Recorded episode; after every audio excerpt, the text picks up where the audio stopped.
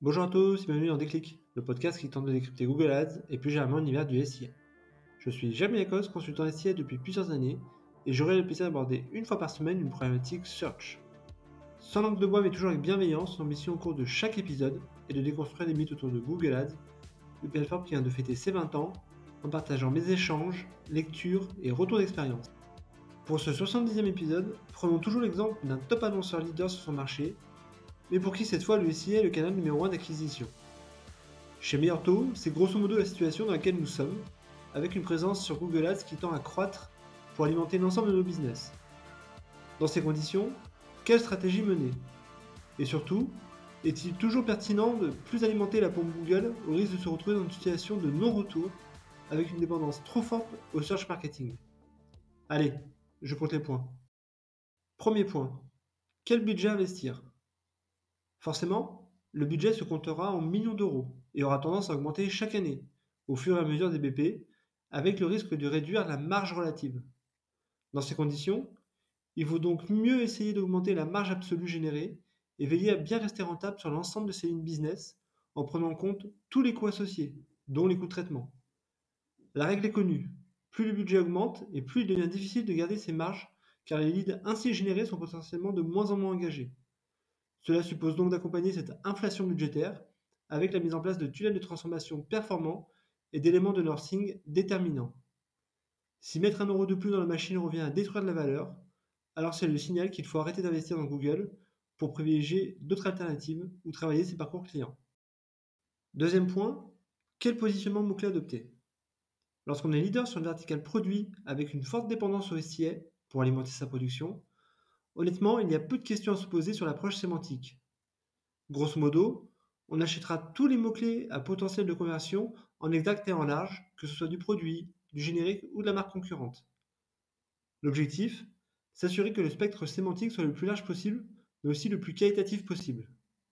Il peut être intéressant aussi de diffuser en DSA dans chacune de ces campagnes pour augmenter l'empreinte sémantique tout comme je conseille également de toujours avoir une approche de test sur de nouveaux groupes sémantiques.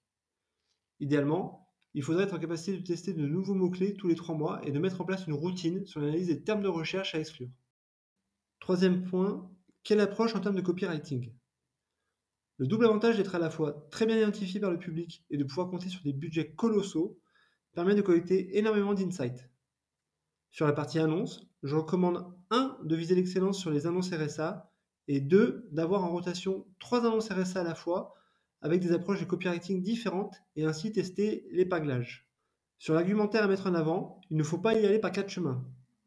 La marque évidemment, qui est un facteur de réassurance, les avis clients aussi, tout comme la mise en avant d'arguments type numéro 1 depuis 20 ans. Quatrième point, quid de performance max? Après avoir ouvert toutes les vannes sur Google côté moteur de recherche, rapidement un plafond de verre se fera sentir à moins d'être prêt à payer jusqu'à 4 fois le prix du lead habituel. Pour accroître la portée de ces campagnes, je recommande d'activer dans un premier temps le réseau de recherche partenaire et le réseau display au niveau des paramètres de campagne. Le temps de collecter de la donnée et d'analyser si l'ouverture de ces canaux sont pertinents pour vous. En parallèle, je recommande bien entendu d'investir ses forces et ses budgets sur Performance Max pour travailler l'ensemble du parcours client. Avec ces campagnes, ce sera l'occasion non seulement de diffuser sur des inventaires moins concurrentiels, mais surtout par exemple d'être présent auprès de l'audience des concurrents grâce aux segments personnalisés. Pour éviter toute gabegie budgétaire, il est important là aussi de bien gérer ces exclusions d'emplacement. Cinquième point, quelle expérience client proposer? La jouissance de budgets acquisition colossaux provoque souvent l'écueil de ne pas prioriser l'optimisation des parcours clients. En schématisant, comme on sait que l'investissement est quasi illimité, si le flux venait à manquer, il suffirait d'augmenter l'enveloppe. Or, c'est faire l'impasse sur la rentabilité du dispositif et sur l'avantage concurrentiel d'avoir un tunnel qui convertit. Je recommande donc, a fortiori quand le budget est important, de sacraliser la bande passante d'optimisation des tunnels et la mise en place continue de tests CRO. Rajoutons également que l'intégration d'éléments d'interaction avec le client, comme l'ajout d'un numéro de téléphone entrant, d'un web callback ou d'un module WhatsApp, sont autant d'éléments qui vont aider à la transformation. À titre personnel, par exemple, pour la quasi-totalité de mes campagnes, J'utilise des landing pages SIA pensées à la conversion. Sixième point, pensez la fin de la Google dépendance. Lorsque Google Ads est le canal numéro un d'acquisition d'une organisation, le piège est de s'exposer à une grosse dépendance et de devoir accepter sans brancher les évolutions de ce levier.